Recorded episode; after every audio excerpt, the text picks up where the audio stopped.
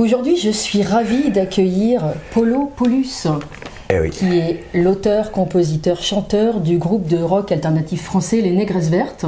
Ouais, je te, Entre je, autres. je te reprendrai un peu là-dessus, mais bon. Ouais, ça marche. non, ça c'est le passé. En fait, ce groupe a été créé en 1987 et certains de ses membres sont issus du punk rock. Donc je peux dire que pour moi, leur musique a incarné la joie. C'est un mélange de style guinguette, d'influence méditerranéenne et le groupe a ensuite évolué vers des sons électroniques. Mais ça, c'est Ouais. le passé. Ah, Très bien, non, non, non, non, non, euh, euh, Alors ça, ça de m'intéresse. petites, de petites, de petites mo- modifications. Euh, bon, je sais qu'on a été, euh, comment, mis dans le tiroir de- du rock alternatif, ce qui n'est pas tout à fait vrai.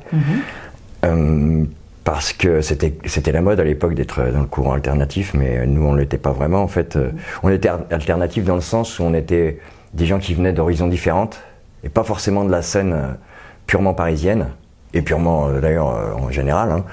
Et donc voilà, donc ce- cette étiquette-là était facile à mettre euh, pour tout le monde parce qu'on n'était pas vraiment alternatif dans le sens où notre premier contrat d'édition a été chez Virgin. Dans le genre alternatif, on trouve mieux. Et puis, par contre, oui, c'est vrai que la première maison de disques, c'est Off the Track, ça c'était un petit label indépendant. Mais bon, voilà, c'était, mis à part ça, euh, c'était pas, on n'était pas beaucoup plus alternatif, que- on n'était pas vraiment en fait, quoi. Parce que le, courant alternatif, c'était vraiment quelque chose qui, en alternance de la musique euh, qui était produite à l'époque. Sauf que nous, la seule alternance, c'est qu'on on, on- s'est dit que, en fait, c'est avec Elno, quand on a commencé à monter ce groupe-là tous les deux, on n'avait pas les moyens techniques et financiers d'acheter des amplis, des guitares électriques, tout ça. Donc on s'est mis tout de suite à la guitare acoustique. De toute façon, j'avais que ça chez moi, j'avais qu'une pauvre gratte. Et du coup, on, est- on a commencé comme ça, quoi. Et puis on est resté comme ça. En plus, on avait Mathias qui lui voulait prendre l'accordéon, donc on s'est dit super. Donc voilà, on a commencé à l'acoustique et comme ça. Et c'est pour ça qu'à la limite, on était alternatif dans ce sens-là, dans le sens que, dans- sur le fait qu'on n'utilisait pas d'instruments électriques. Ok. Voilà. Mais mis à part ça, le fonctionnement du groupe, il n'était pas, euh, il, il était pas alternatif comme pouvaient l'être les Berruriers Noirs, par exemple. Avec un côté politique et tout ça. Nous, on- voilà, même si on avait nos opinions, c'était pas ce qu'on mettait en avant. Même si on le mettait, même si c'était euh, chanté par Elno de façon poétique, mais mais c'était pas euh, c'était pas aussi brutal que pouvait l'être. euh, et le fait qu'on vienne de la punk rock, pour ce qui est d'Elno et moi, c'est certain. Pour le- les autres membres du groupe, pas du tout. Très bien. Merci. Et tu aurais quelque chose à rajouter à cette présentation euh, de ton parcours pour les rares personnes qui ne te connaissent pas encore? Euh, alors, on a, on a- euh, pour ce qui est d'être passé à la musique électronique, c'est pas tout à fait vrai non plus parce qu'on a fait qu'un seul album, Trabendo, qui est pour moi un des, très- un des meilleurs albums avec le premier album des Vertes. Je dis pas que les autres sont pas bons, hein, loin de là, hein, c'est pas ce que je suis en train de dire. Enfin, moi, c'est mes deux favoris, mes deux préférés. Et mais en fait, ce qui s'est passé, c'est que parce que juste après, on a fait un autre album qui s'appelait qui s'appelle Acoustic Clubbing et qui lui, euh, par contre, pour le coup, il est acoustique, il a plus rien du tout d'électronique. Mais cet album-là il est assez spécifique, euh, Trabendo, parce que euh, on, est, on a été les seuls, le seul groupe français à l'époque à avoir fait ça. Et d'ailleurs, quand on faisait les mix en Angleterre, à Londres, moi je l'ai dit plusieurs fois pendant les, les mix, je disais ça, cet album-là, on le vendra dans 20 ans. Bon, et c'est un fait, on en a vendu à, la- à sa sortie. On n'a jamais été des gros vendeurs, mais là, on a à peine vendu 40 000, quoi. Donc euh, voilà. Mais bon, euh, mais après, après- mais nous c'était plus quelque chose comme une recherche. Puis de toute façon, moi je considère de toute manière qu'un artiste doit prendre des risques artistiques. Si c'est pour garder la même recette tout le temps, faire les mêmes choses parce qu'on sait que ça marche, moi ça c'est pas possible pour moi. S'il n'y a pas un minimum de risque pris, et là le risque il était énorme. Et d'ailleurs on l'a vu. Par contre, ce qui s'est passé, étonnamment, on a eu le, le prix du euh, les victoires de la musique du Nouvelle Tendance. Après euh, après 12 ça c'était en 2000 2000 2001 ouais, après 13 14 ans de carrière. On était Nouvelle Tendance et on avait déjà tous entre 30 et 40 ans. Donc ça ça nous a fait rire évidemment. et puis voilà quoi, mais sinon ouais pour ce qui est du passage à l'électronique, ça a été assez court, c'était juste cet album là et nous c'était plutôt une une recherche, un truc de création différent. Enfin, quelque chose qu'on voulait faire, quoi, qu'on avait en tête depuis longtemps. Voilà. Mais ça n'a pas été, ça a pas été définitif. Les albums d'après n'ont pas du tout été électroniques, du- pas du tout quoi. On peut dire que vous expérimentez des choses Voilà, ouais, ouais, c'était de l'expérimentation. On est tombé sur un producteur euh, Weeby euh, euh, qui était super et qui lui justement était dans ce truc-là. Et, euh, et quand il a entendu nos chansons, et lui, il a trouvé. Et, et en fait, quand on écoute cet album-là, dès les premières notes, on reconnaît les Vertes. Il n'y a aucun problème. Oui, bien sûr. C'est juste la façon de faire, le, euh, voilà quoi, l'alchimie utilisée à cette période-là. Qui est différente. Qui est tout à fait différente des albums précédents, bien sûr. Voilà. Tu t'inspires des époques. Moi, je pense que c'est Voilà. ce qu'il faut, ce faut Donc, faire. en parlant de ça, j'ai découvert donc en 2020 que tu pouvais aussi être un peu un artiste politique. Bah, j'ai toujours un peu été. tu sais, moi, ma conscience politique, elle m'est arrivée euh, sur le coin de la gueule, je pourrais dire, je peux dire presque. Jeune, parce que moi, j'ai pas, enfin, l'école, enfin, c'est pas que moi, je n'aimais pas l'école, c'est plutôt l'école qui m'aimait pas. Donc, euh, ça a été une catastrophe très vite, moi. Dès, dès le, j'ai commencé à redoubler dès le CM2. Donc, j'ai redoublé CM2, 6e, 5e, enfin, là. bien, en 10 ans, en 10 ans de scolarité, j'ai passé, j'ai mis 6 ans à redoubler. Ce qui est plutôt bien, hein. Chapeau. Et euh, donc après, bah, je me suis retrouvé apprenti cuisinier à 14... à- J'avais pas 15 ans encore. Pré-apprenti, à l'époque ça se faisait comme ça. Pré-apprenti. Et puis donc, euh, quand on travaille chez un... ah, Surtout dans les années 70, dans la restauration, chez un patron, vous êtes évidemment très mal payé, exploité, maltraité. Donc euh, moi, à l'âge de 16 ans, j'ai dit, c'est ça le, le salariat, c'est ça la société dans laquelle on veut me faire vivre. Et à partir de là, évidemment, je suis devenu quelqu'un de tout à fait réfractaire à tout ce qui ressemblait. D'ailleurs, quand, quand j'ai cessé mon, quand j'ai fi- eu fini, parce que je suis quand même allé jusqu'au bout, j'ai fait mon, mon CAP et tout. Là, j'ai dit plus jamais je travaillerai quoi. Mais plus jamais, ils me reverront jamais quoi. Et ils m'ont jamais revu. Tu n'as plus jamais travaillé. As fait ce que Bah, j'ai- après, j'ai plus jamais été salarié dans le sens salarié comme, comme on l'entend. Euh, J'ai fait plein. bah, avant, moi, j'ai commencé à gagner ma vie avec la musique, j'avais plus de 30 ans. Donc, entre. euh, moi, j'ai une famille euh, d'artisans, mes parents avaient 7 enfants. Euh, et moi, mon père n'a toujours jamais eu un franc de- d'argent de, poche. Euh, Mon, père, il nous a toujours dit le jour où vous voulez pas aller à l'école, tu te débrouilles, tu travailles. Moi, j'ai pas te nourrir à rien faire. C'est un peu son truc, ça. Donc euh, voilà, donc euh, moi je me suis dit non mais ça c'est pas pour moi. Donc par contre des petits boulots, éboueurs, balayeurs, bah, surtout j'ai beaucoup coursier dans Paris pendant pas mal d'années. Mais, bah, mais bon, vider les vides d'ordures dans les cités, enfin tous les boulots les mieux. mais par contre j'étais libre quoi. Ouais, tu étais libre. Voilà, j'étais j'étais libre parce que je travaillais dans les, dans- avec des agences de comment on appelait ça déjà? D'intérim d'intérim. Donc euh, c'était ils appelaient ça des missions. Oui. Donc ça pouvait durer une semaine, 15 jours, un mois. Et puis euh, si au bout de deux semaines vous vouliez plus y aller parce que vous aviez assez, un peu assez d'argent pour pouvoir faire de la musique, ouais. euh, enfin je ne vais pas dire de payer le loyer parce qu'on squattait tous à l'époque, mais euh, voilà, ça suffisait. Tu étais libre de partir. J'étais libre de faire ce que je voulais, quand je voulais, où je voulais. Et moi, ça a toujours été quand même. Ton credo. Bah ouais. Et en 2020, tu étais libre au moment où est arrivée la fameuse crise Covid. Ah bah dans, euh, oui, euh, oui, oui. Mon, ma tête est restée libre. Moi, par contre, j'ai subi comme tout le monde euh, ce diktat, quoi. Évidemment. Mais j'ai pas accepté. C'est tout. J'ai tout refusé en bloc, moi, absolument. Donc là, tu as refusé de jouer avec le pass. J'ai refusé de jouer avec le Pasx, avec, bien sûr, mais surtout ce qui m'a, ce qui m'a rendu, euh, je dirais pas fou, mais pas loin, c'est que l'acceptation par les artistes français, je vais les nommer comme ça, de ce diktat, de, euh, moi je ne m'imaginais pas, bon alors déjà moi d'avoir un pass sanitaire ou de m'être obligé de me faire euh, machiner le pif, ça pour moi c'était même pas imaginable, mais surtout ce qui m'a surtout fâché, c'est que les artistes français ont imposé à leur public le fait d'être testés ou injectés, de porter des masques, d'être euh, euh, distanciés. C'est quoi ça? Parce que à partir de là, je me suis pas dit, c'est bon, bien sûr que c'est un, un diktat gouvernemental, ok, mais c'est pas aux artistes de le suivre, au contraire. Enfin, moi, j'ai toujours pensé, je suis pas le seul hein, à le penser. Euh, un artiste, de toute manière, quelle que soit euh, sa, Discipline. sa discipline, il se doit d'être euh, euh, euh, comment subversif. Subversif. Mhm. Et pour moi, c'est un impératif. C'est- C'est la même d'être un artiste, c'est d'être avant tout subversif. Donc, de ne pas accepter systématiquement tout ce que tout et n'importe quoi de ce que peut dire le gouvernement. Et là, moi, ça m'a, je me suis dit, mais qu'est-ce que vous faites, les gars? C'est quoi, c'est quoi votre métier, vous? Parce que, alors, le gouvernement, évidemment, il impose des choses, mais les artistes, ils n'ont pas à imposer à leur public ces choses-là. Enfin, on va me prendre pour un fou, mais moi, c'est ce que je Je pense. suis assez d'accord. Et donc, et en plus de ça, le fait que tous ces artistes, mais encore une fois, quelle que soit la discipline, acceptent ça, ça fait que, le reste, que ça a continué. Imaginez-vous que, que si tous les artistes en bloc, en plus à cette période-là, on, sait trop bien ce que la manne financière que rapporte la culture en France, si tous les artistes avaient dit non mais attendez, nous, il n'y aura pas de festival, on fera, il n'y aura pas de tournage, il n'y aura rien de culturel tant que ce pass sanitaire sera imposé. Je peux vous dire que deux mois après, il n'y avait plus de pass sanitaire, on n'en aurait jamais plus jamais entendu parler quoi. J'en suis quasi sûr, je peux me tromper, mais ils se, se rendent pas compte de la, force que. Enfin, ils se rendent pas compte. Ils le savent, mais l'intérêt, c'est pas ça. Et moi, ce qui m'a rendu fou encore plus, c'est quand j'ai entendu de la part d'artistes. Bon, je vais pas citer, je vais pas les citer évidemment pas, mais quand je les ai entendus dire ah bah le pass sanitaire génial, on va pouvoir reprendre, recommencer à travailler. Mais quoi? Qu'est-ce que ça dit là? Je dis c'est pas possible, vous pouvez pas penser ça les gens. C'est pas possible, messieurs et mesdames les artistes. Vous pouvez pas penser ça. Donc à partir de là, bah, moi j'étais obligé de cesser toute activité parce que je ne pouvais pas rentrer dans ce truc-là. Je ne pouvais pas cautionner ça. C'était pas possible pour moi de cautionner ça. Jamais aucun artiste français n'aurait dû cautionner ça.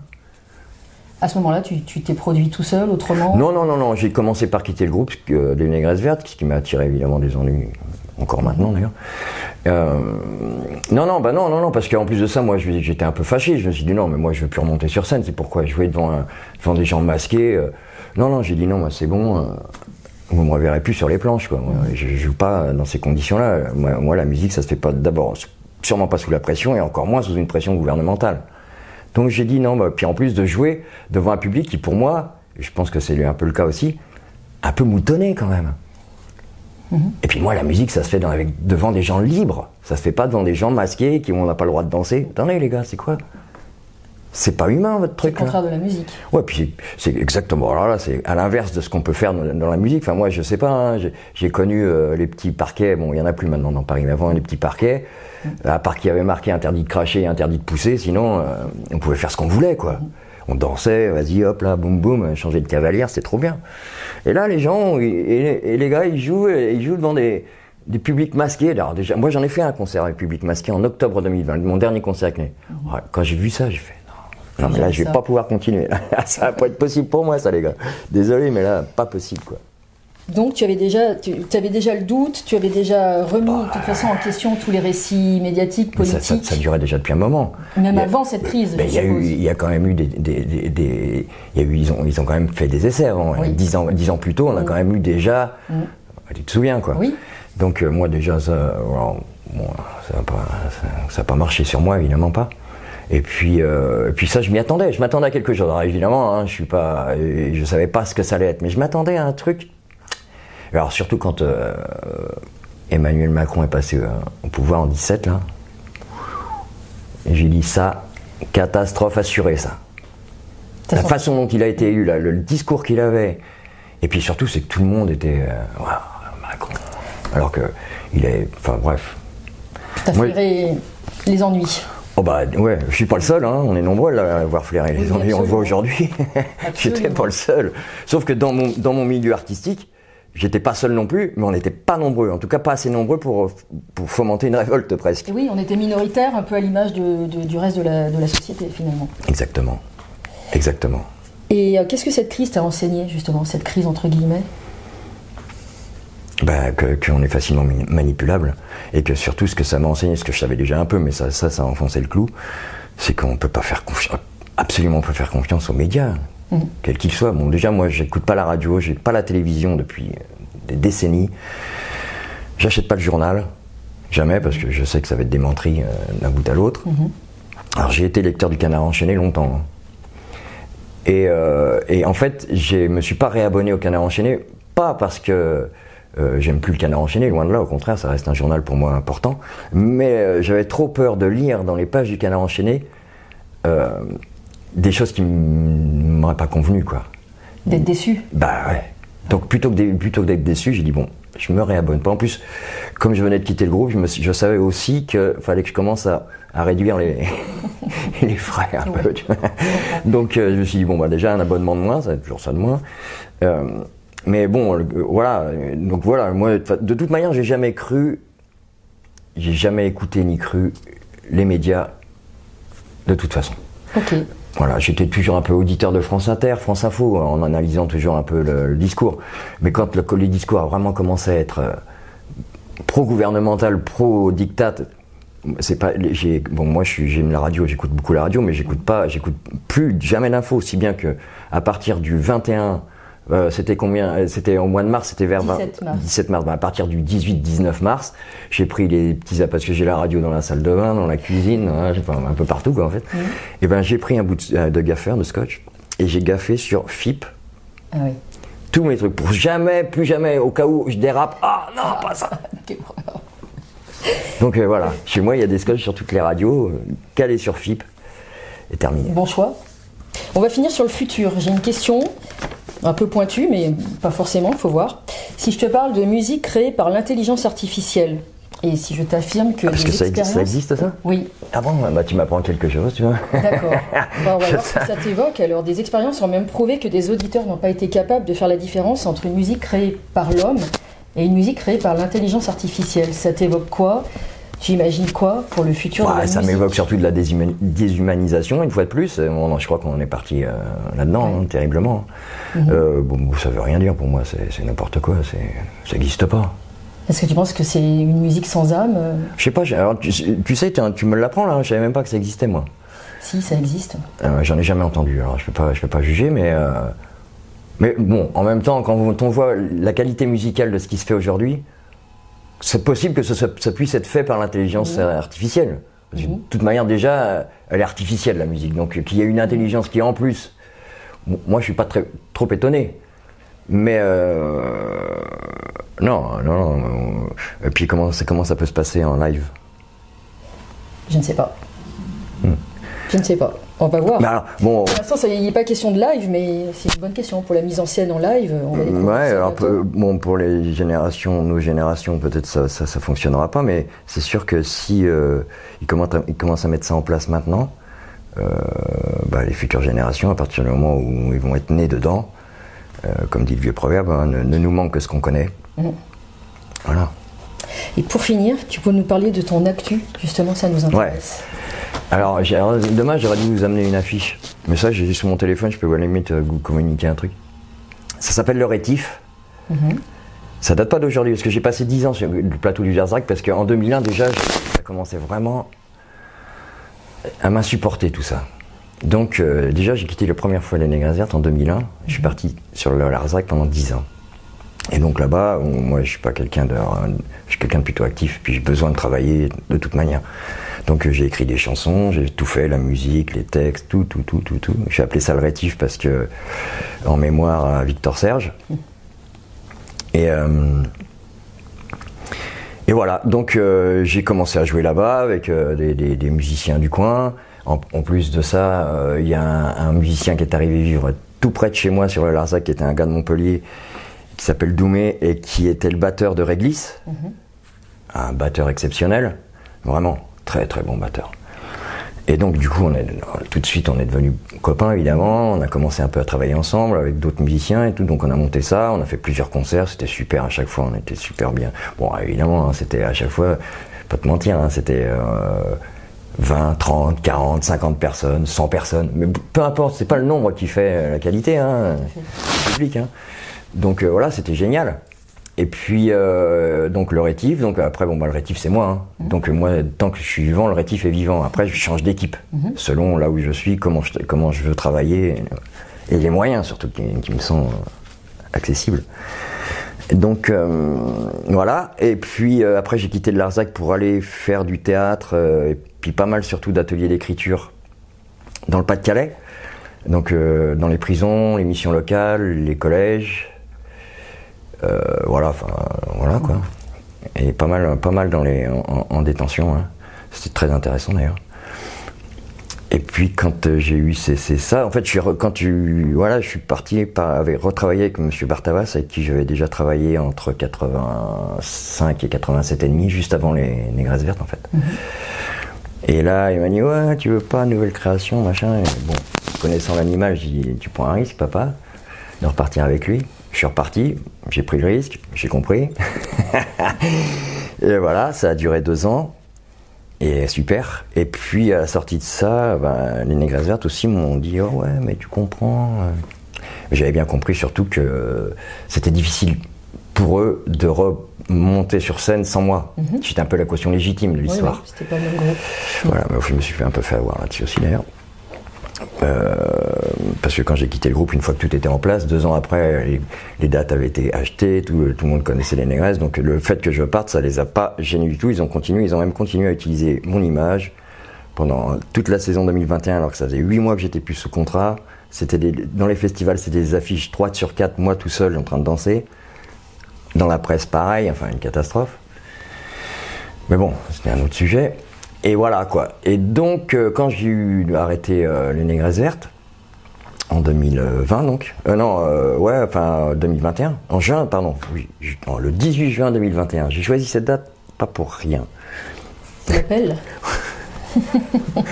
J'ai fait, bah, d'ailleurs, ce Voilà, que je l'ai mis dans le c'est message, appel 18 juin, personnel. j'ai dit 18 juin, une, une bonne date pour, vous faire, pour faire une annonce fracassante. Oui. Ouais, faut- c'était pas fracassante, mais c'était un, un truc comme ça. Et euh, bon, bah voilà, donc j'ai quitté les Vertes, et là je me suis dit, bon, là, ce que je te disais tout à l'heure, moi c'est bon, là, le public, euh, la scène, les artistes, moi je veux plus être, je veux plus faire partie des artistes français, terminé, je suis plus un artiste, et euh, surtout pas un artiste français, quoi. Et on ceci dit, les artistes du monde entier, ça a été pour la, même chose. hein. Mais je parle de ceux que je connais. Donc voilà, donc euh, j'étais un peu révolté, mais en même temps en forme, hein, euh, pas de problème. hein, moi, en forme, physique, mentale, pas de, pas de souci. au Toujours l'envie de faire la musique. de- Bien sûr, bien sûr. Bien sûr. Donc euh, le chemin faisant, euh, j'ai comment continué à travailler, euh, mais plutôt, plutôt seul, quoi, ce que j'aime bien aussi. Et puis euh, au mois d'août cette année, je suis monté aller voir un, un- un vieux copain guitariste, Pierre, qui vit à Saint-Omer et qui lui m'a accompagné avec le rétif quand euh, j'étais sur le, le- quand j'étais dans le Pas-de-Calais que je faisais mes ateliers d'écriture, du théâtre et tout un tas de trucs comme ça, avec, avec une petite compagnie qui existe toujours qui s'appelle la compagnie de Lambardé, qui est une, vraiment super. Vraiment, c'est des gens. euh, Sylvie, c'est une femme courageuse. À l'époque, il y avait aussi son mari avec elle, euh, Henri Carvalho. Et Sylvie Moreau, c'est une femme vraiment courageuse, qui fait vraiment un travail euh, de fond, qui, va, qui, emmène, qui amène la culture dans des, dans des petits endroits, dans des petits bleds du Pas-de-Calais. Moi, je me souviens avoir joué avec eux euh, des pièces. Enfin, eux, ils jouaient euh, sur scène. Moi, je faisais un peu de régie, un peu de tout, quoi, en fait. Et euh, dans des, des bleds où il y avait 200, 250 habitants, on avait 180 personnes dans la salle. Et c'était génial. quoi. Bah ouais, là, là c'était du vrai. Là, ça sent- là, là c'était pas de l'intelligence artificielle, je Oui, peux vous dire. Et, et donc, euh, c'était génial, vraiment super bien, quoi. Et lui, il m'a- Pierre, il m'a accompagné pendant ces périodes-là parce que je continuais, mais en duo, plutôt avec lui à la guitare, euh, les- les- le rétif, dans les bars. euh, et là, au mois d'août, je monte le voir parce que ça faisait un moment que j'étais pas monté d'abord dans le Pas-de-Calais et que et que bah, je connaissais pas son fils parce que j'étais parti euh, juste avant avant sa naissance. Son fils Oscar, son dernier le dernier de la fratrie. Donc je dis ah bah super. En plus les enfants ils ont grandi. j'ai- j'ai- voilà.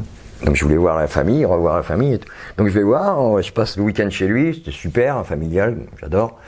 Et euh, et à un moment il me dit mais euh, le rétif. euh, T'es sûr que tu veux pas Reprendre. reprendre? Je lui dis, mais Pierre, regarde, t'as vu comment c'est maintenant? Enfin, je lui fais le laïus, quoi, mon laïus. Et, euh, je lui dis, en plus de ça, j'ai pas une thune, enfin, en tout cas pas pour monter un groupe. Oui. J'ai pas d'équipe, enfin, mis à part toi, puisque toi, ça t'intéresse. Donc vous avez fait une petite équipe. On est un peu bloqué, là. Il me dit, quoi, une équipe? Attends, bouge pas. On est deux, on fait une équipe. Bah, lui, lui, il connaît des musiciens, des gens super, en Et plus. t'as ramené des. des Bah, en, fait, on a réduit talent. la chose à basse batterie guitare. Et ça fonctionne. et chant. Bah c'est génial, ouais, parce que d'abord eux c'est des musiciens, d'excellents musiciens. Pierre c'est c'est vraiment. Du talent. Puis il comprend. et C'est des gens humbles parce qu'ils sont bons déjà. Oui. Donc c'est des gens humbles et qui sont comme moi prêts à tout essayer. Mm. On peut pas dire ça c'est bien ou ça c'est mal si on l'a pas essayé. Il faut essayer. comme ouais, voilà, voilà. ta bah ouais, j'en ai peur. Ouais. Oui. Et on peut venir vous applaudir où alors Alors attends, parce que là, on est en, là, là, ça c'était au mois d'août. Eux, c'est tous des pères de famille. Ah oui. Ils ont des boulots. Euh, bah, Pierre et le batteur, euh, comment Antoine, ils sont professeurs de musique euh, au conservatoire de Saint-Omer. Ils sont occupés par Ils sont ailleurs. occupés, bien sûr. Mais vous aurez des projets ensemble. Ah ben pour là, on a comment Moi, je suis monté la semaine, la semaine dernière. On est, je suis monté dans le Pas-de-Calais, donc enregistré trois titres. Mhm. Là, ils sont en train de mixer, tout ça. Ils m'envoient les, les fichiers euh, par euh, l'informatique, par ordinateur. Il y a un peu à distance. Donc euh, voilà, on travaille à distance. Ce matin, je lui ai envoyé des, des- des morceaux de référence pour les sons, surtout de, de batterie et de basse, parce que là-dessus, je suis hyper pointilleux. Très bien. Donc voilà, pour le son de guitare, lui, le son, son de guitare est magnifique. Et par contre, là, c'est vraiment, par contre, là, c'est guitare, c'est guitare électrique, quoi. Lui, c'est un, il a découvert, lui, il a découvert la musique. Dans sa famille, ils n'écoutaient pas de musique. Mm. Famille d'ouvriers euh, mineurs du Nord. Donc euh, voilà. Il s'est a- formé tout seul, autodidacte. bah, il a vu, il- à l'âge de 9 ans, il a vu Jimi Hendrix à la télévision. ça a été une Et révélation. ça a été le boom total. Il a fait des pieds et des mains auprès de ses parents pour avoir une guitare électrique et un ampli. Et depuis l'âge de 9 ans jusqu'à aujourd'hui, il en a 44. Il n'a jamais cessé de jouer. Mais jamais. C'est le genre de gars qui dort avec sa guitare presque. Ouais. Et, On a euh, et maintenant, et en plus de ça, il a étudié. en- Depuis, il a étudié. Il a étudié le jazz, le classique. Enfin voilà, c'est pas pour rien qu'il est prof euh, euh, au conservatoire de Saint-Omer. hein. C'est vraiment une- ce qu'on peut appeler une pointure. Et toujours dans l'humilité. Toujours. Toujours. C'est des gens qui sont là pour, pour euh, qui sont au service de la chanson, au service de la musique, qui sont pas là au service du porte-monnaie. J'ai bien compris. Voilà. Et Donc on a envie de vous suivre. Bah, ça va venir. Bah, le rétif. euh, Le on va- rétif, on suit le mais je peux, rétif. je peux t'envoyer ça euh, quand ce sera un peu plus construit. Avancé, ça marche. Je te tiendrai au courant. Euh, ça sera pas. Je pense qu'on. J'espère et aussi. Enfin, on espère tous pouvoir commencer à jouer à partir de mars, avril. Mars-avril, d'accord. Alors on se donne rendez-vous en mars-avril avec le rétif. Voilà, ouais, ouais. Et je crois qu'on a fait le tour et Ouais, ouais, ouais, bah ouais, on peut, on peut parler de 2-3 heures, parce que moi je suis un bavard, hein, donc. mais, j'étais mais non, mais. de te recevoir. Bah, moi, ravi de vous, que vous me receviez, Vraiment. monsieur euh, Voilà. Le courrier des stratèges, Eric Verrag et moi-même, on te dit un grand merci. Bah, merci à vous, je vous le redis. À Surtout si, vous me faites, surtout si vous me faites un peu de publicité pour le Oui. rétif plus tard. Alors là, je veux bien Le rétif. merci. À suivre. À Ouais. bientôt. à bientôt.